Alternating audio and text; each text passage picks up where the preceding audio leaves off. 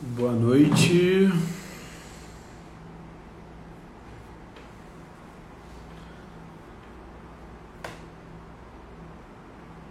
Boa noite.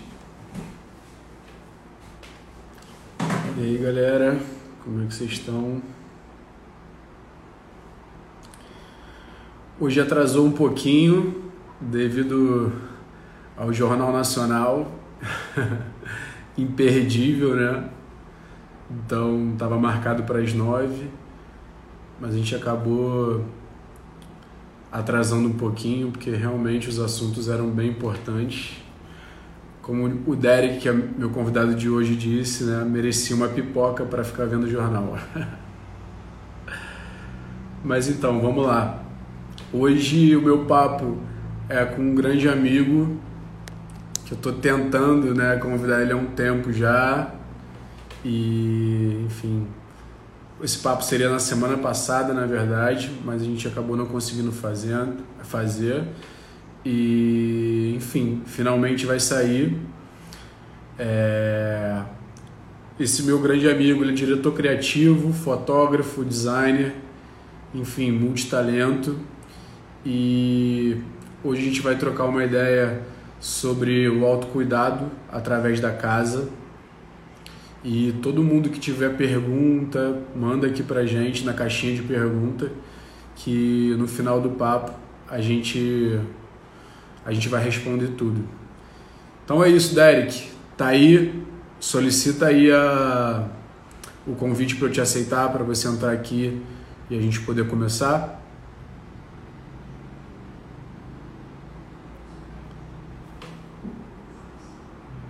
Vamos lá. É, vou aceitar aqui.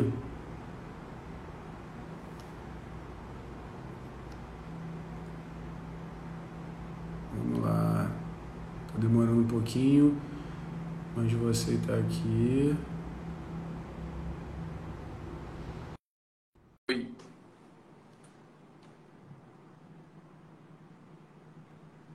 Olá, Oiê, tudo bem?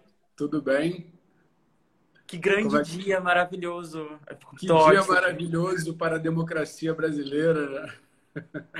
Melhor dia. Foi uma razão para ficar feliz no Brasil. Tava difícil. Tá difícil. Maravilhoso. Ó, eu caprichei aqui no, no background. Eu falei, cara, hoje eu vou conversar com o Derek e o papo vai ser autocuidado através da casa. Eu não posso estar em, em qualquer lugar. Tentei achar um lugar bonitinho da casa para a gente poder conversar. Amigo, com a sua vista não precisa de nada, né? Você tem a melhor vista da cidade inteira. É bonita mesmo, ele é, é legal, é legal.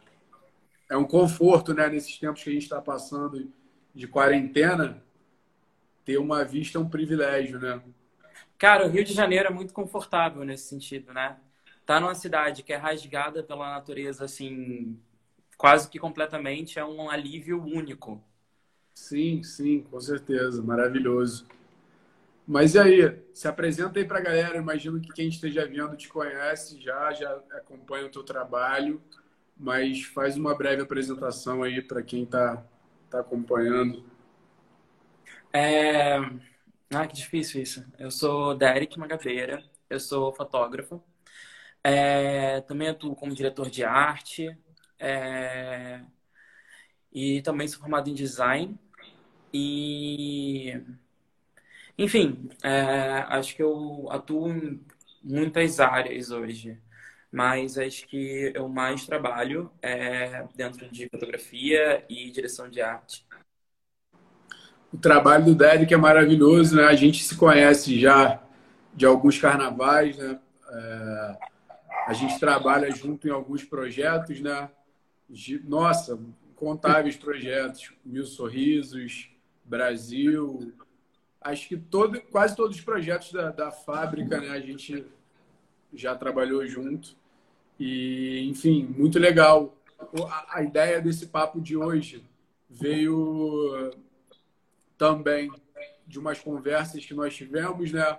De- Desse novo projeto que você tá para lançar, que a gente vai falar aqui um pouquinho. E eu falei, cara, que foda, que, que, que que ideia maravilhosa e a gente precisa, queria muito conversar sobre isso, porque é um assunto que eu me interesso bastante e eu imagino que muitas pessoas se interessem também. Então, eu, eu busco é, fazer trocas aqui de né, assuntos que eu sinto falta, assim, que eu quero consumir, seja por uma live ou por um podcast, mas que, que eu sinto falta. Então, daí veio essa ideia da gente trocar essa ideia. Ideia de trocar essa ideia. Nossa, fui bem redundante, mas enfim. É... Já que a gente tocou nesse assunto, Fala um pouquinho sobre o arquivo, né? É assim que se pronuncia, sobre a ideia, explica um pouquinho pra gente. É, a... cara, a arquivo tem sido o meu novo, meu novo projeto dos sonhos, assim.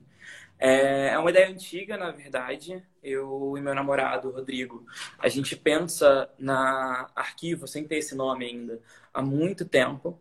E com o, o, coronavírus e essa mudança drástica de vida que a gente foi obrigado a tomar, a gente viu uma janela para tocar esse, esse negócio. É, basicamente, ela é uma loja virtual de venda de objetos curados. É, em antiquários e galpões de é, ferro velho e tudo mais, que a gente acha que possam ser interessantes, que tem um potencial é, plural para você usar diferentes formas dentro da sua casa. É, esse é o nosso serviço principal, a revenda de peças que a gente encontrou é, nesses lugares, mas também a gente pretende trabalhar com consultoria para construção de espaços e é, design de interiores e também com buscas sob demanda. É, buscar peças que sirvam a um propósito específico para as pessoas que entram em contato com a gente. Sim. Basicamente você é isso. Você acabou respondendo a minha primeira pergunta, que era quando você me, me, me contou sobre a ideia, que eu achei maravilhosa, eu fiquei um pouco em dúvida. Eu falei, eu até te perguntei, eu falei, cara, é um serviço, é um produto, o que que é? E eu acho muito legal, né? Você além do produto poder oferecer essa curadoria, né? De porque, por exemplo, aqui em casa, é... eu e a Carol a gente ama ter esse cuidado com a casa, né? Nosso que é o nosso lugar onde a gente recarrega as energias, enfim e que acaba que ficou muito mais importante agora na pandemia, que a gente está muito. É, está em casa a maior parte do tempo, né? Mas a gente, no início, da, quando a gente se mudou para cá, a gente tinha muito esse cuidado de, de querer decorar, de querer arrumar, de querer fazer alguma coisa legal. E depois a gente acabou né, relaxando e tal. E a gente precisa de. Né, Acho, que às vezes a gente fica assim, cara, como eu não entendo muito bem de decoração, será que vai ficar legal? Vou comprar isso aqui, será que vai combinar? Então, eu acho que além do produto, você poder oferecer essa consultoria, ou enfim, de design de interiores, enfim, você poder, né, é, dar essa ajuda, porque eu acho que tem muita gente que busca isso, né, porque não sabe onde encontrar os produtos que, que, que quer, que, que tem alguma história ou exclusividade, né? Não quer comprar, não quero comprar na Tok Stock, quero comprar uma coisa única que tenha uma história legal ou quero reaproveitar é, algum produto, enfim. Eu achei super interessante essa proposta e eu particularmente me interessaria muito, sabe, de comprar o produto e ter essa ajuda de vocês para saber como decorar a casa, como arriscar, né? Ou, por onde começar. Eu acho que às vezes a gente fica meio que, né? Pô, por onde eu começo? É por um cômodo, por dois, enfim. Eu queria saber de onde veio essa inspiração para você criar esse novo projeto e qual o propósito da marca, né? Porque eu acredito muito, nós que trabalhamos com marca, principalmente agora depois da pandemia, tudo vai ter que ter algum propósito, algum legado, ou algum, né? alguma justificativa, uma história verdadeira, assim. E eu sei que você tem muito isso aí no, né, na sua forma de trabalhar, então eu fico super curioso de saber qual a inspiração, qual o propósito da marca, enfim. Cara, então, é, como eu te falei, é uma ideia que já estava latente na gente há muito tempo. É, é um, a gente acredita nessa forma de pensar a casa há muito tempo. Uma forma que é mais afetiva, que é mais verdadeira, que é mais é, pessoal. Então, a, gente, a criação do arquivo veio com essa ideia de trazer uma possibilidade mais é, subjetiva, mais é, afetiva para as pessoas poderem é, usar, ocupar o espaço.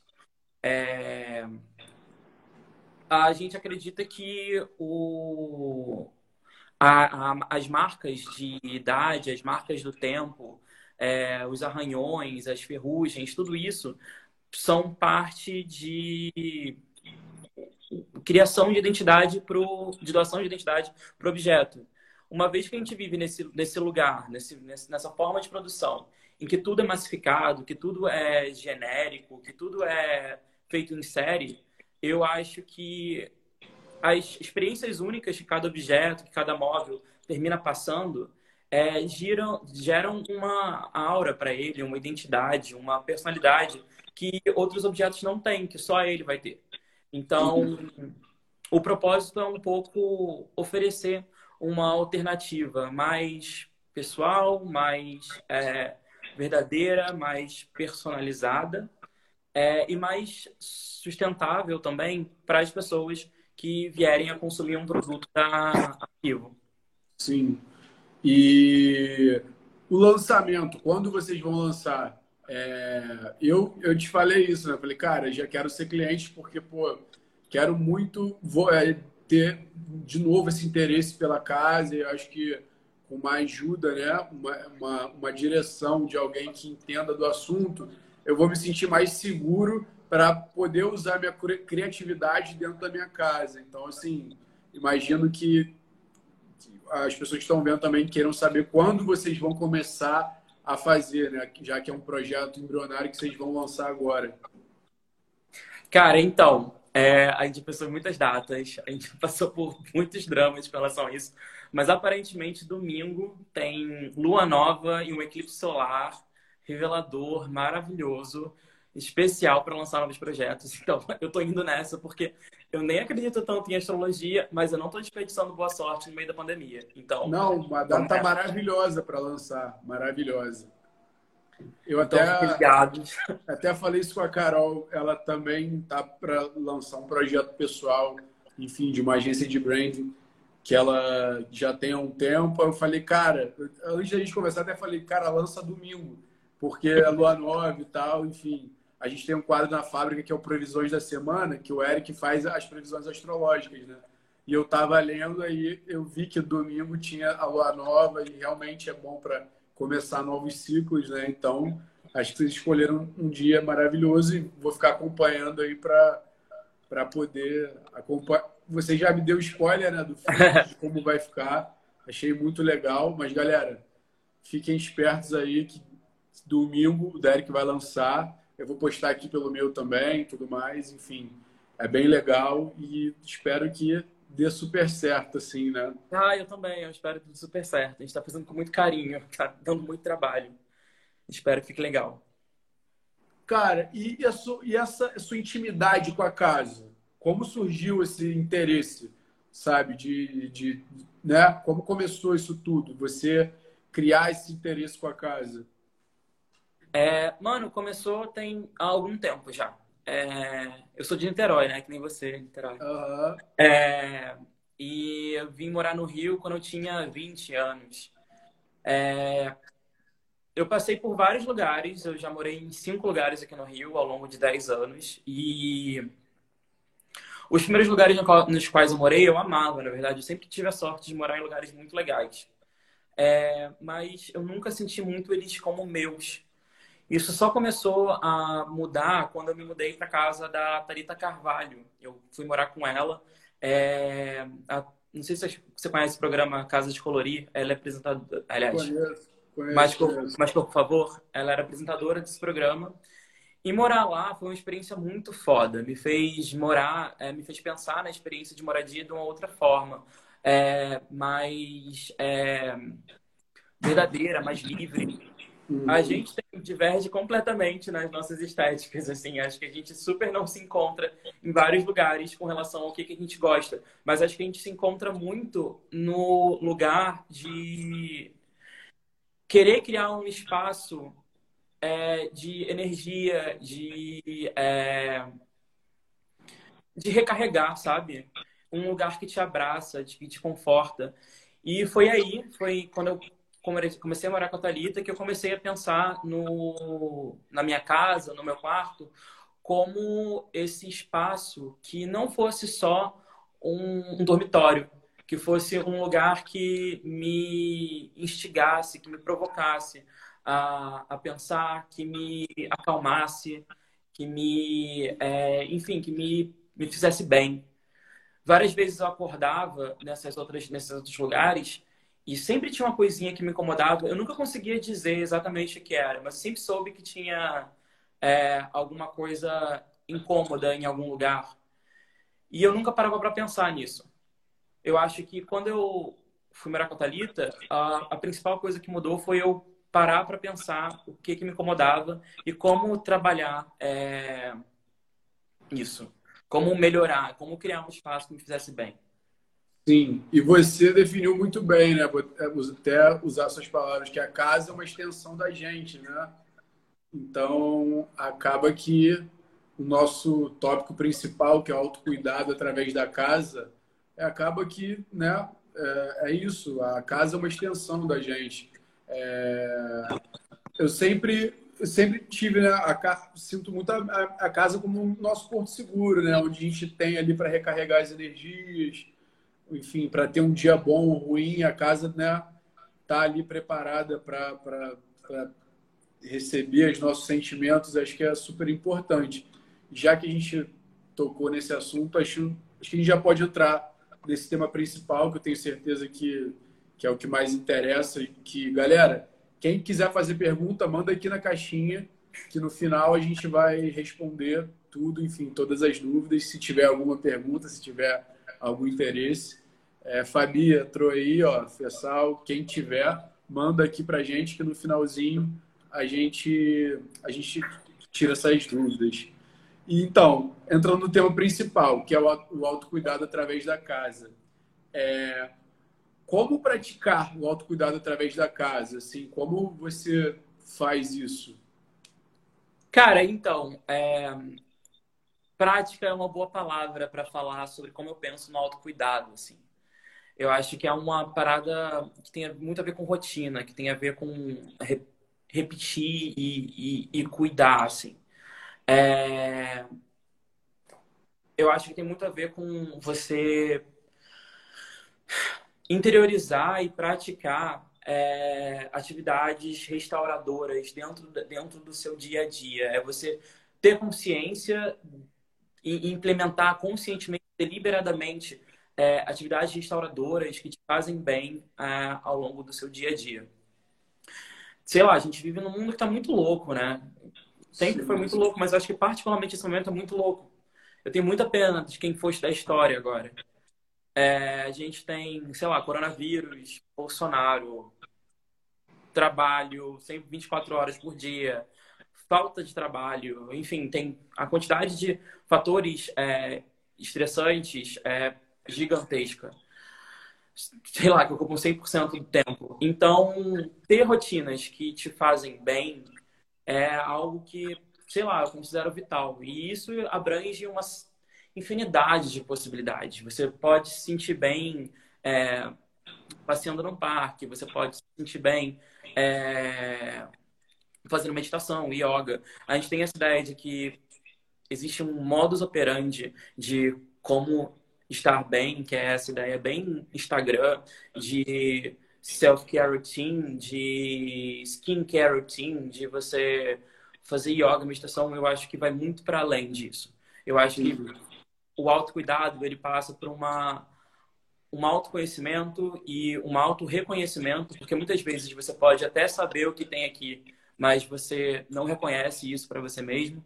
Então, passa por essas duas coisas e passa por você se deixar atravessar por isso.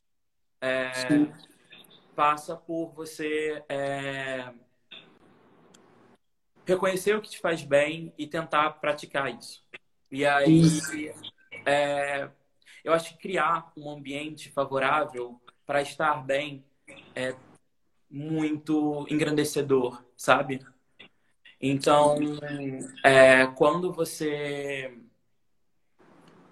se sente livre para poder ocupar o espaço que te rodeia com coisas que te engrandecem, com coisas que te reenergizam, com coisas que te fazem bem, eu acho que é um, um alívio muito grande. E não tem muito uma, uma sei lá, eu, eu, falando muito sobre, pela, minha, pela minha experiência, pela minha, minha vivência. Não tem muito um modus operandi de como fazer isso, sabe? Não tem muito uma uhum. forma é, fechada, prática, de você virar e falar assim, ah, faz isso, faz aquilo. Eu acho que a casa é um espaço... É um dos poucos espaços no mundo que você tem uma liberdade relativa para interferir de forma direta, sabe?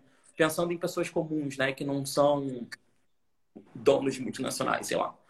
É, é um dos poucos espaços que você pode dizer que são seus, mesmo que seja alugado. É, então, você usar essa liberdade de um jeito ativo, de um jeito positivo para você, é, eu acho que pode ser muito bom. E então, eu não sei se tem uma prática específica. Eu acho que se eu pudesse dizer, falar sobre alguma coisa que eu acredito que é uma prática, é se deixar afetar pelos seus afetos, é se deixar é, incomodar pelas coisas que te incomodam e mudar isso e ter uma força ativa de mudar aquilo que te incomoda. E não só mudar o que te incomoda, como criar coisas que te fazem bem. É, por exemplo, aqui em casa, é, tem uma paleta de cores que faz muito bem para mim e Rodrigo, a gente gosta muito dela. É, foi uma das primeiras coisas que a gente fez quando se mudou, foi mudar algumas paredes, foi ter peças é, que estão nessa paleta porque faz, faz bem pra gente. E não Sim. tem nenhuma regra de design dizendo por que isso faz bem ou por que não faz bem. Faz bem porque faz bem pra gente, é isso que a gente quer, sabe? Sim, sim, sim. E... É, outra... Pode falar. Fala, pode continuar. Não, não, ia só dar um outro exemplo. A gente. É... Uma outra coisa é, é luz quente, por exemplo. É... A gente.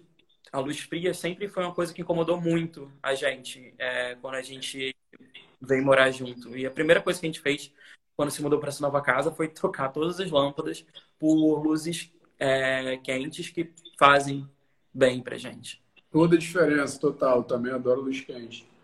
E, cara, a, relação, a sua relação com a casa, especificamente durante a quarentena, é, mudou alguma coisa? Se, intensificou? Porque vão passar já de três meses de quarentena, né? Enfim, já está voltando aos poucos, que infelizmente não, não é a hora de acontecer, mas enfim, tirando esse esse lado político, é... eu ainda estou vivendo essa realidade de quarentena, eu acho que você também, e já há algum tempo. E a sua relação com a casa mudou de alguma forma nesse tempo? Cara, eu não acho que mudou, eu acho que ela se intensificou bastante. Uhum. É, ser obrigado a estar 24 horas por dia dentro de casa é, foi uma parada que me fez pensar muito mais sobre ela. E ao Rodrigo também, com certeza. É, a nossa rotina já tinha muito é, trabalho de casa, né? Então, foi uma mudança drástica, mas acho que poderia ter sido mais dramática. Então, as mudanças foram muito paulatinas, assim. Quer dizer, foi muito, foi muito menos dramático mas foi mais intenso. Eu acho que viver mais tanto a casa todo dia, sempre, os mesmos lugares, é, me fez pensar com muito mais carinho nela e me fez Eu não sei, eu acho que me fez pensar nela de um jeito. Me fez ir num caminho mais minimalista, eu acho. Eu acho que eu tô indo no caminho de, tipo, tirar um pouco o excesso das coisas da casa. Eu acho que um excesso de coisas tem começado a me incomodar e aí eu tô tirando um pouco. Acho que acabei de me dar conta eu tô, disso. Eu tô te perguntando isso porque a minha relação, assim, mudou bastante com a casa é, como a gente tem a vida muito corrida, né, de segunda a sexta é escritório, sábado sempre tem evento, então, cara, muito pouco, tinha, sempre tive muito pouco tempo para curtir a casa.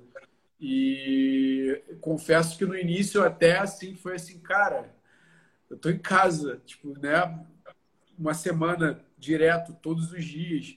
O início eu até me senti um pouco perdido assim de como né, me relacionar com a casa. Cara, tipo, pô, tô fazendo home office, mas, pô, posso fazer no sofá, sabe? Essa coisa meio que, cara, eu tô em casa, será que eu tô fazendo alguma coisa errada? Então, acho que o início, para mim, foi um pouco complicado, assim, né? Eu, eu confesso que eu fiquei um pouco perdido para criar essa nova rotina com a casa, né? É, acho que até, por exemplo, aqui o sol bate muito né, durante o dia, então a sala fica muito quente. Então, eu, eu não sabia disso. Eu nunca tinha visto o pôr do sol daqui da vista.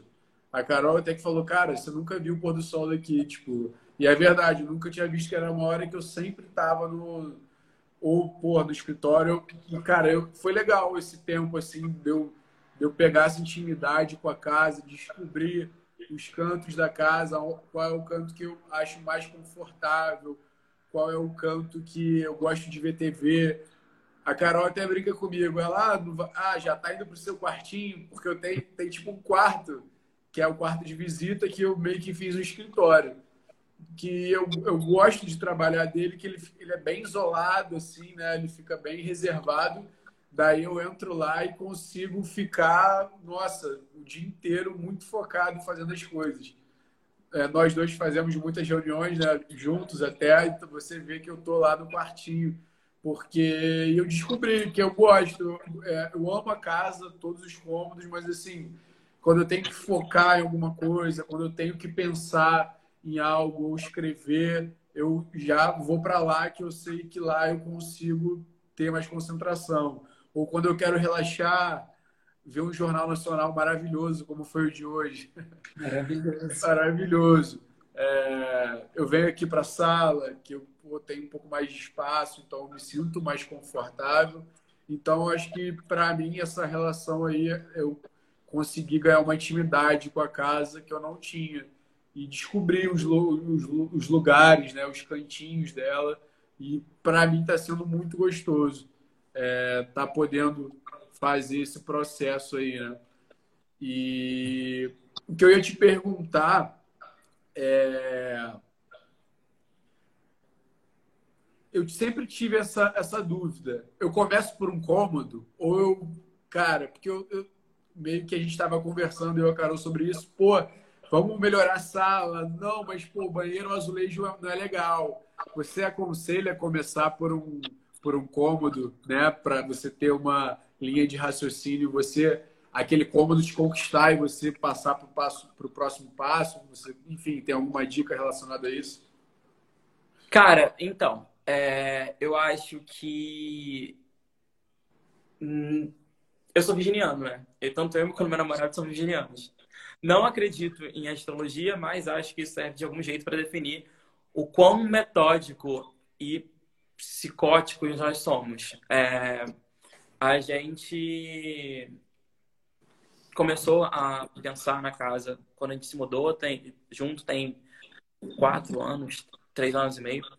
E a primeira coisa que a gente falou foi: vamos terminar, só, só entra aqui em casa coisas que a gente realmente ama e vamos fazer um, um cômodo de cada vez. E a razão da gente ter escolhido fazer um cômodo de cada vez é pela sensação de dever feito, sabe? Dever cumprido quando você termina um cômodo. Eu acho que isso facilita muito.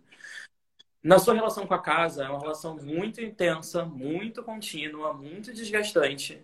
É muito fácil você ficar saturado de poder fazer, de transformar ela. Enjoa Sim. fácil. Então, você ter a sensação de que essas melhorias estão acontecendo E é muito mais visível quando você tem uma lista, é, é maravilhoso. Porque fica muito fácil de perder aquilo que você fez se você não se você não está é, esquematizando. Sim. Como você convive sempre com a casa, como você está sempre aqui, como você está sempre ocupando a casa, é muito fácil você simplesmente perder as transformações que você fez, sabe? E eu acho que quando você tem uma lista de vamos fazer, vamos transformar primeiro a sala, transformamos a sala, vamos passar para o próximo. Eu acho que fica mais fácil de você acompanhar tudo que você já fez. Então, por isso eu acho muito melhor você fazer cômodo por cômodo. Eu acho muito mais fácil. Sim. É... Outra coisa. Eu acho que uh, a gente vê muito programa de reforma, a gente vê muito, é, acompanha muito essa coisa de arquitetura e fica vendo reformas na, no YouTube e tudo mais. E é tudo feito ao mesmo tempo super rápido. E aí você olha para sua conta bancária e você repara que não dá para fazer isso, definitivamente. É... Então, eu acho que para gente que ainda está começando, entrando na vida, é, que não tem a mesma estrutura de mundo que nossos pais tinham, então quando a gente está com tipo, 30 anos, é, 29, 28, é, é diferente de quando eles tinham essa, essa, essa idade. Eu acho que é mais. A gente tem que adaptar esses modelos de reforma, tem que adaptar esses modelos, de design exterior para a nossa realidade.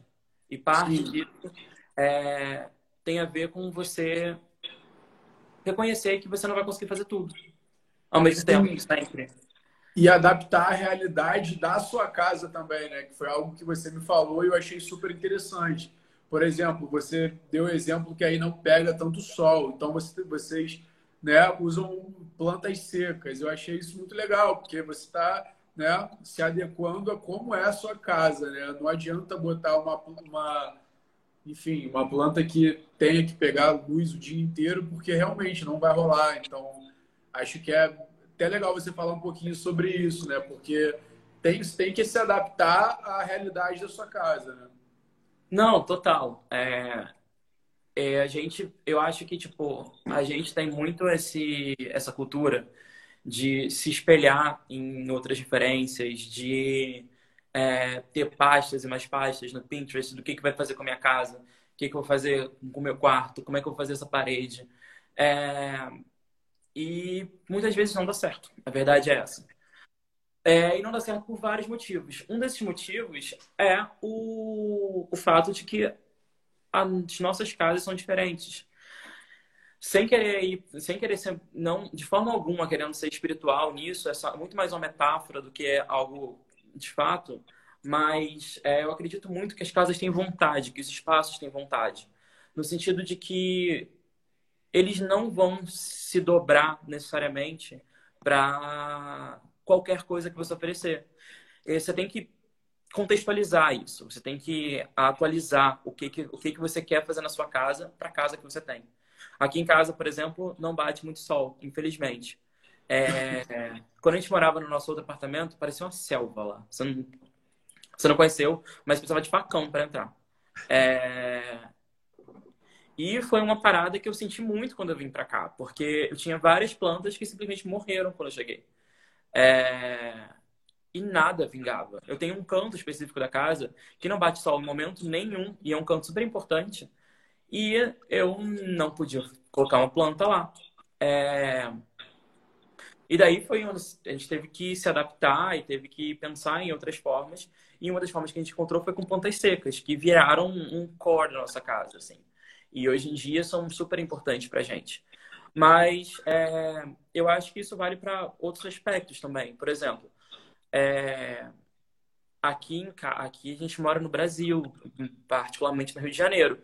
Sabe, tem um maçarico sobre a nossa. Não tem como a gente ficar pegando é, referência de design é, nórdico de Estocolmo e querer aplicar ele 100% na nossa casa, sabe? Aqueles tapetes rig super gordinhos e quentes vão matar qualquer um que pisar ali no primeiro segundo. Então, acho que tem muito a ver com essa atualização. É, mas só para completar um pouquinho do que eu falei com relação à referência do Pinterest, é, eu acho que várias vezes, quando você pega uma referência do Pinterest e tenta aplicar em casa, dá errado. Acho que 80% das vezes com fonte nas vozes da minha cabeça, vai dar errado. É... Mas isso não é necessariamente problema. Uh... E é, isso é uma, é maravilhoso, sabe?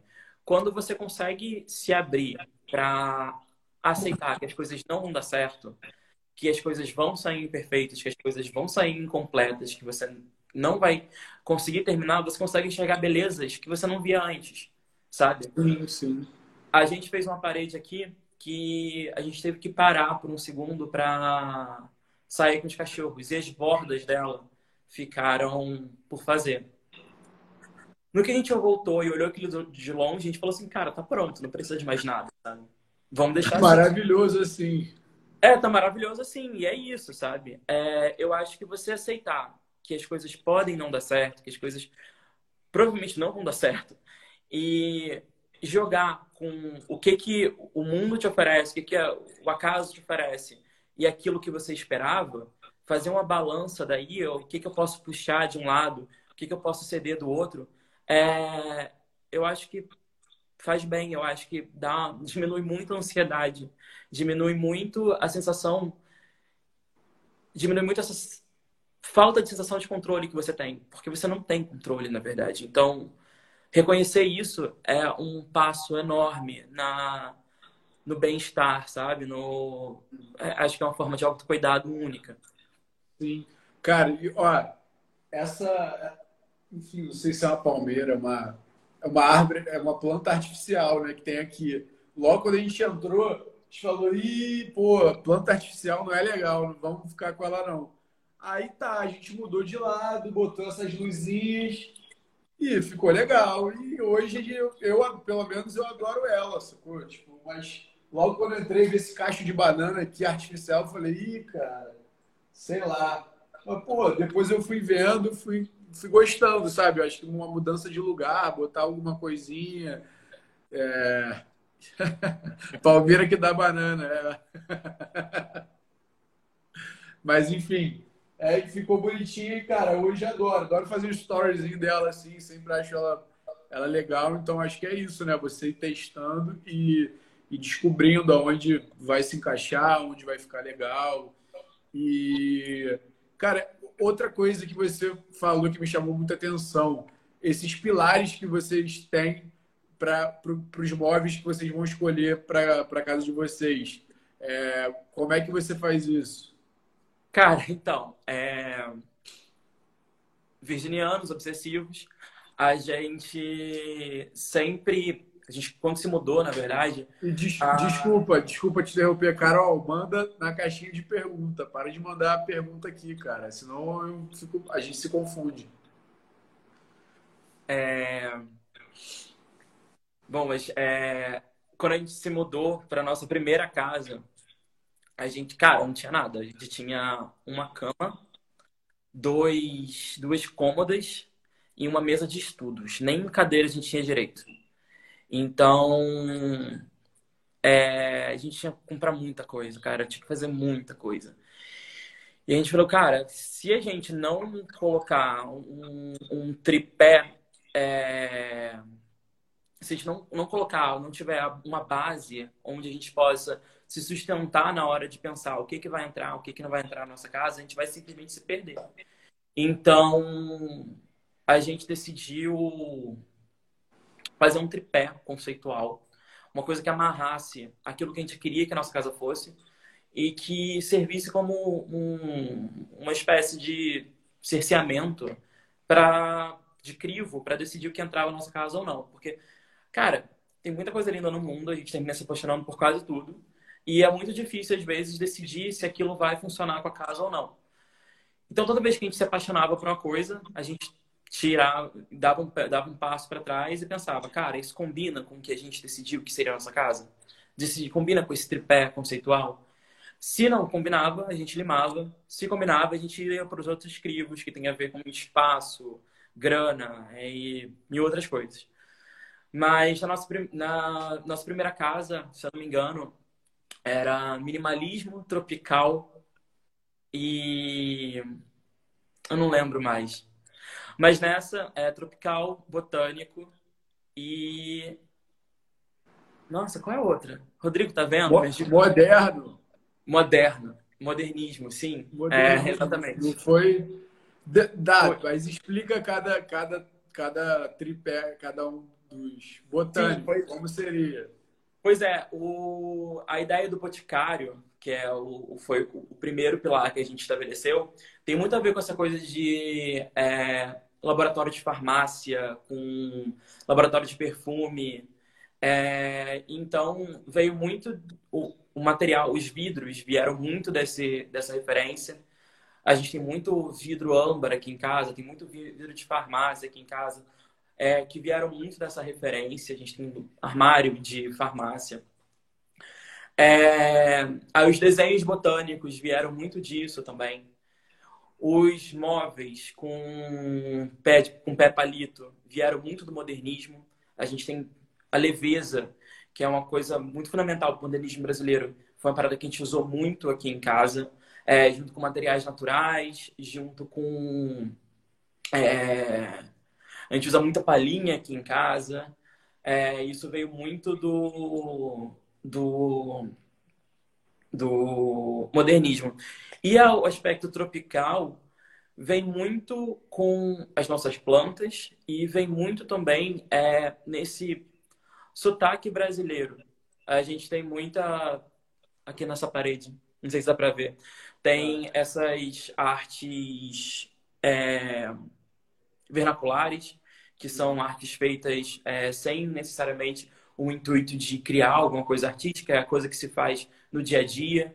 A gente tem muita peça de arte que a gente encontrou em Recife, que a gente encontrou em lugares que, enfim, a gente curte. É, e talhando e, e, e, mediando essas, esses três pontos, a gente foi chegando na casa que a gente tem hoje. Basicamente foi isso. Eu acho que é um jeito muito fácil de você não se perder na hora de pensar na sua casa. Acho que é um jeito muito direto de fazer isso, sabe?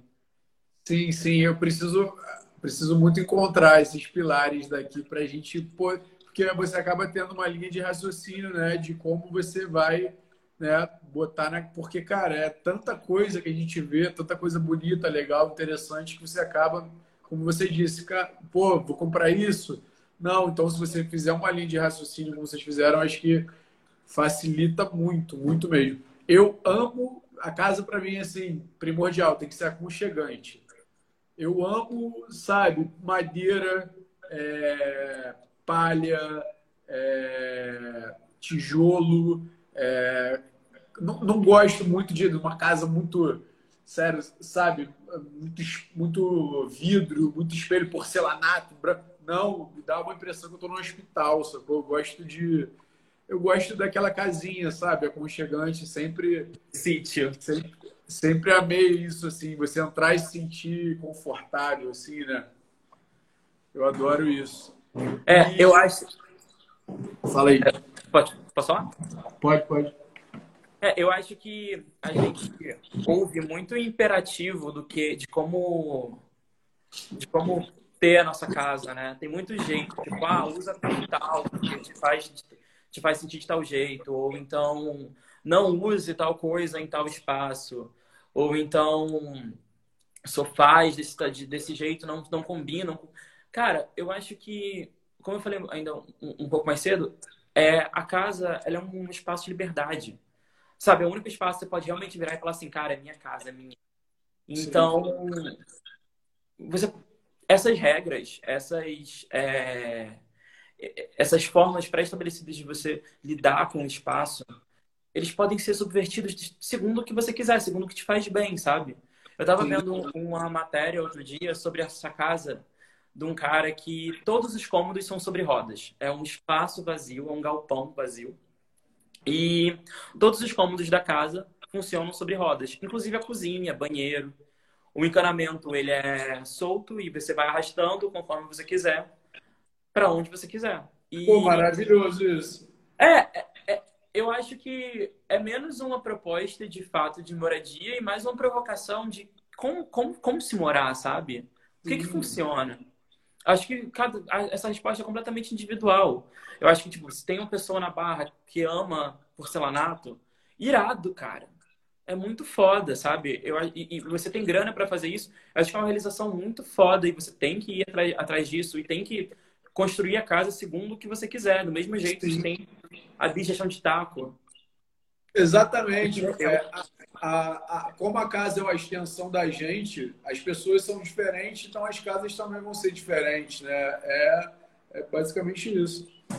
Exatamente. E assim, é, da mesma forma que nós somos é, sujeitos, nós temos individualidades, a gente tem que tratar as casas com essa mesma individualidade, sabe? Com essa mesma. É... Essa mesma personalidade. Sim, sim, com certeza. E aquela referência japonesa que vocês têm, que você estava me falando, eu achei aquilo muito interessante também. Conta um pouquinho pra gente. É, uma. Foi muito, foi muito é, esclarecedor quando a gente se deparou com o conceito de wabi-sabi.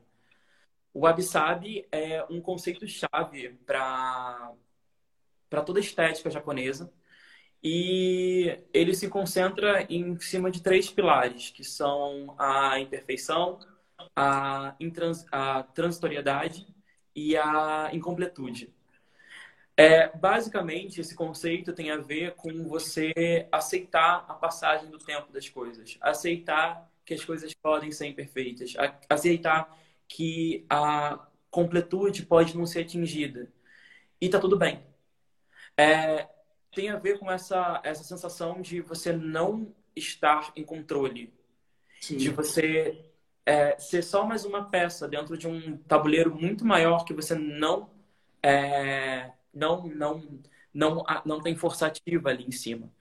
E tudo bem, é, é, eu acho que esse e tudo bem me faz muito bem pensar assim. Eu gosto muito de pensar nisso. É, a gente tem essa, essa noção de que o novo é bom, o simétrico, o enfim, aquele, a, aquela ideia de beleza platônica, grega, de que só é bonito aquilo que é absolutamente perfeito. Sendo que quando você olha para outras, para marcas, quando você olha para ruga, quando você olha para coisinhas faltando, é, tem como você enxergar beleza nisso também. Tem como você ver a, a história que aquilo deixou, sabe? É, a gente gosta de definir arquivo, voltando para arquivo, como uma curadoria de objetos móveis e objetos com vivência e essência. E eu acho que essa essência da qual a gente fala, ela vem muito da vivência, sabe? Sim, sim. Quando uma coisa vive, quando uma coisa tem história, quando ela já se já, já passou por muitas coisas, ela termina ganhando uma personalidade que nenhuma outra ganhou. E isso faz dela uma parada única, uma parada que só você tem, que só é, só ela é como ela é, sabe? Sim, sim. E, e essa e esse desenvolvimento, né? Essa essa linha do tempo é tão bonita, né? De você aceitar o tempo, você aceitar uma ruga ou você aceitar um cabelo branco, acho que é o mesmo sentimento de você aceitar é, os móveis, enfim, a sua casa sofrendo essa interferência do tempo também, né? É, enfim, alguma coisa enferrujando ou devido ao efeito da maresia. Acho que, né, a casa, é como a casa é a extensão da gente, ela também vai sofrer esses impactos do tempo e isso é super natural, né? Sim, não tem como você controlar isso você tentar controlar isso só, te vai, só vai te dar mais ansiedade, sabe? Sim, é, é muito mais fácil você aceitar e tentar jogar com o que você tem, que é essa passagem do tempo, sim, e tentar encontrar beleza nisso do que você ficar tentando controlar uma coisa que não pode ser controlada. Sim, total, total. E sobre design de interiores, é, como é feita essa curadoria dos móveis ressignificados por vocês? Você falou um pouquinho já, mas acho que como é esse processo de vocês, aonde vocês acham, É, como é que vocês, como vocês fazem isso? Cara, então, a gente é, há muito tempo a gente começou a ter um contato com galpões e com antiquários. E basicamente a ideia é a gente frequentar esses lugares, ir nesses lugares e encontrar peças que a gente acha que são interessantes, que têm potencial de serem reutilizadas é, de uma forma nova, ou então de ganhar novos ares, ou então de ser completamente ressignificadas e pensadas de formas completamente diferentes, é, e trazer isso para a nossa casa, né? A gente traz para cá e limpa, faz os devidos ajustes que é, possam impedir de alguma forma o funcionamento daquela peça, mas preservando sempre a história dela. E depois a gente coloca a venda na arquivo, vai colocar a venda. Domingo. domingo. Sim, domingão, é. domingão, lua nova. então, é, esse, é um processo esse... muito, muito subjetivo, assim, de encontrar peças que você se identifica, que você acha que mais pessoas possam se identificar e pensar em diferentes formas de uso delas, sabe? Sim, sim. É muito, é muito, muito bonita né? Essa, é, isso já, já vinha acontecendo, né? Mas acho que com a pandemia as pessoas vão ter, cada vez mais ter esse cuidado de ressignificar, de reaproveitar. Então, acho que isso é um legado, né? Sem querer romantizar o momento que a gente está passando, que já vinha acontecendo e, e, enfim, vendo, né? As, a, as pessoas, acho que isso vai ser uma crescente ainda mais é, com o passar do tempo. E um pouquinho para o nosso mundo agora, eu lembrei, eu até te falei isso, o Felipe Fessal, ele estava até aqui assistindo, não sei se ele está mais. Ele foi artista, ele é, é artista visual e ele foi cenógrafo da fábrica durante algum tempo e ele sempre fez isso muito bem, de ressignificar as coisas e trazer para a cenografia dos eventos. Eu lembro que eu conheci uma vez um ferro velho com ele é, aqui no Rio, que cara, que tinha cada coisa assim né? Uma, uma, parte de um carro super antigo, assim, tinha até um avião. Eu lembro que isso ficou marcado que tinha um pedaço de um avião dentro do, do é ferro é muito... velho que, que a gente é usou. Pra... Pois é, e, e cara, ele sai, eu lembro que ele saía pegando, botando tudo dentro do caminhão, e, enfim, nós íamos pro evento e aquilo se transformava em uma cenografia ganhava uma vida e isso, cara, é um trabalho muito lindo, muito legal. Eu lembrei até de uma, de uma obra que ele fez com ele também. É, fez, fez, foi em novembro do ano passado, se não me engano. A gente foi fazer a RJ lá em Portugal e a gente sempre faz o RJ em cena, né? Antes da RJ, a gente, foi, a gente fez no Celina.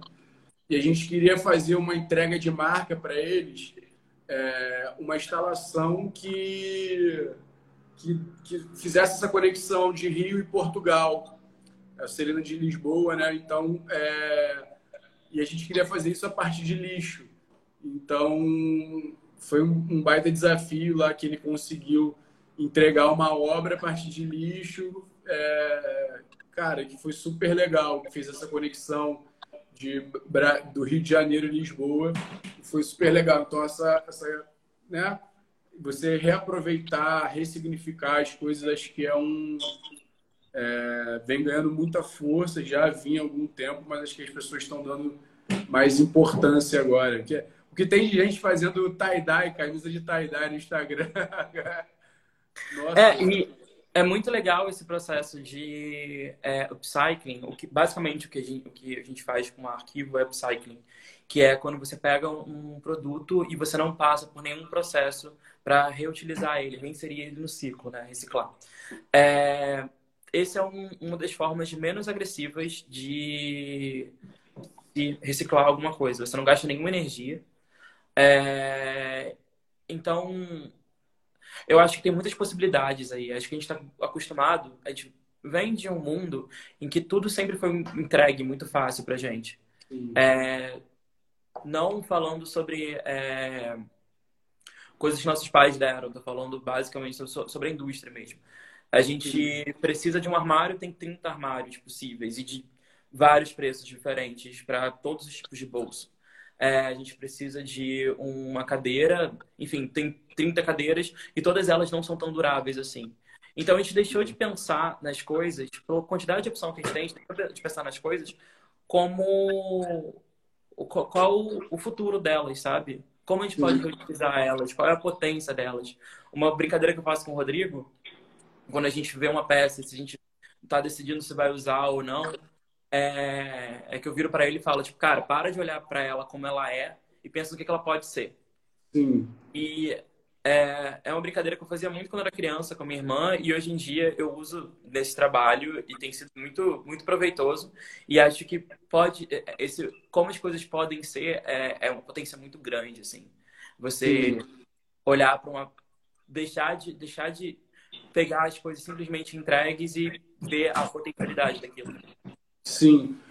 E você, como diretor criativo, é, enfim, você desempenha diversos outros trabalhos e tem vários talentos e querendo, abrindo um pouco mais assim o papo, é, você vê é, essa, esse consumo mudando, é, não só, acho que no arquivo, que é um projeto que você está botando em prática agora, de ressignificar é, enfim, de, de, de, ter esse, esse autocuidado com a casa, de, de produtos com, com, história, né?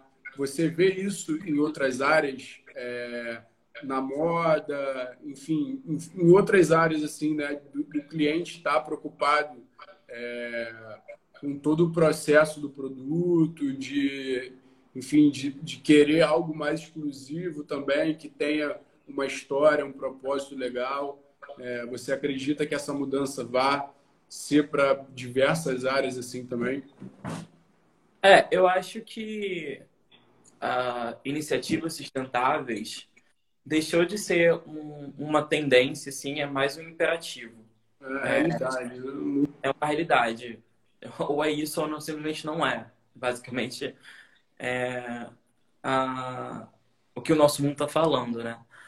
Então, eu acho que tem, pensando em mercado, tem esse caminho que está sendo traçado, mas ele é um caminho ainda. Eu não acho que é uma realidade na vida de muita gente. E não é uma realidade por uma série de questões, assim. Para começar, a forma como é comunicado é uma forma que é super elitista, então é 100% zero inclusiva. É... Não existe nenhum esforço de grandes marcas nesse sentido. A gente tem uma iniciativa ou outra, mas mudanças reais, práticas, não estão sendo é, efetivadas. A gente tem uma classe média intelectualizada que vai, que tem essa vontade de consumir mais consciente, mas esse consumir consciente também esbarra em até onde incomoda, porque se incomodar, a gente para de consumir consciente também. Amigo, Oi. desculpa te interromper. Falta um minuto e meio para acabar. Caralho. É, vamos abrir de novo para a gente se despedir com calma e tudo mais. É, só para te avisar mesmo, porque pode cair aqui do nada. E a gente abre de novo para a gente poder concluir com calma, né? Porque senão cortar assim no meio é muito ruim. É... Beleza. Eu vou abrir. e vou ter que abrir as perguntas, senão vai, vai fechando. Printa. É, móveis usados com memória efetiva. É... Eu não entendi muita pergunta. É, eu não sei se eu entendi.